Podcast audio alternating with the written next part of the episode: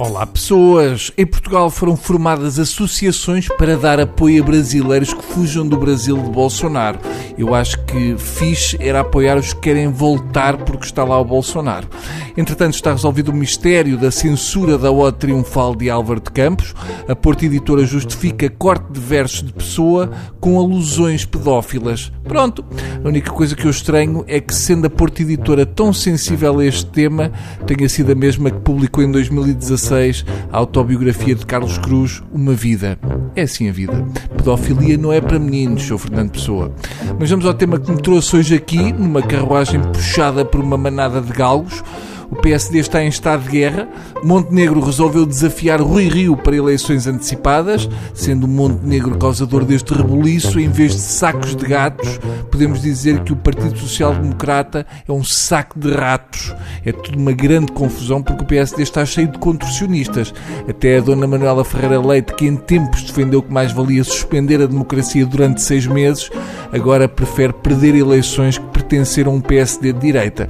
Quanto a Montenegro, depois de ter dito há menos de um ano que não iria fazer a Rui Rio o que Costa fez a Tosé Seguro, Montenegro voltou atrás com a palavra, coisa que nunca acontece em política, e atacou a liderança do PSD do ainda fresco líder Rui Rio.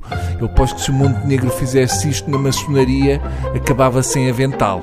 Assim é diferente e o ex-deputado aspira a ser o grande presidente da loja parlamentar do PSD. Já agora, deixem-me abrir aqui um parênteses. Um, só sou eu que estou um bocado farto e não percebo que raio é que é esta coisa da maçonaria.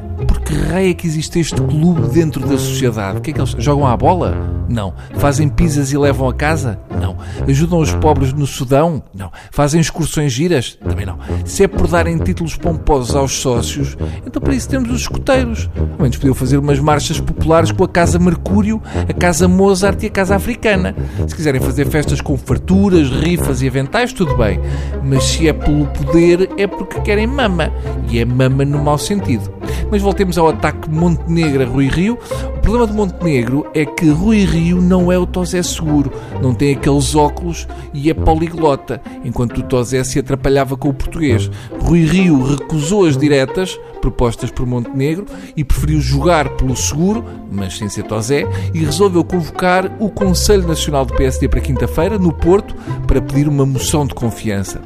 É curioso ver Rio pedir uma moção de confiança quando no PSD já ninguém confia em ninguém. Há uma clara noção de desconfiança, de tal modo que o voto vai ser de braço no ar, mas sem ser com a mão estendida para a frente, não vai o partido ainda virar mais à direita do desejado por Manuela Ferreira Leite. Os apoiantes de Montenegro estão contra e acham que se a votação for secreta, Rio perde, mas se for por voto de braço no ar, Rui Rio ganha. Isto é fabuloso, porque no fundo é admitir que se o voto não for secreto, eles preferem votar no Rio porque, caso não votem no atual líder, mas depois ele acabe por ganhar, lá se vai o tacho como deputado europeu ou parlamentar. Portanto, mais vale não arriscar. Resumindo, no final disto tudo, o tosé desta história vai ser o Montenegro.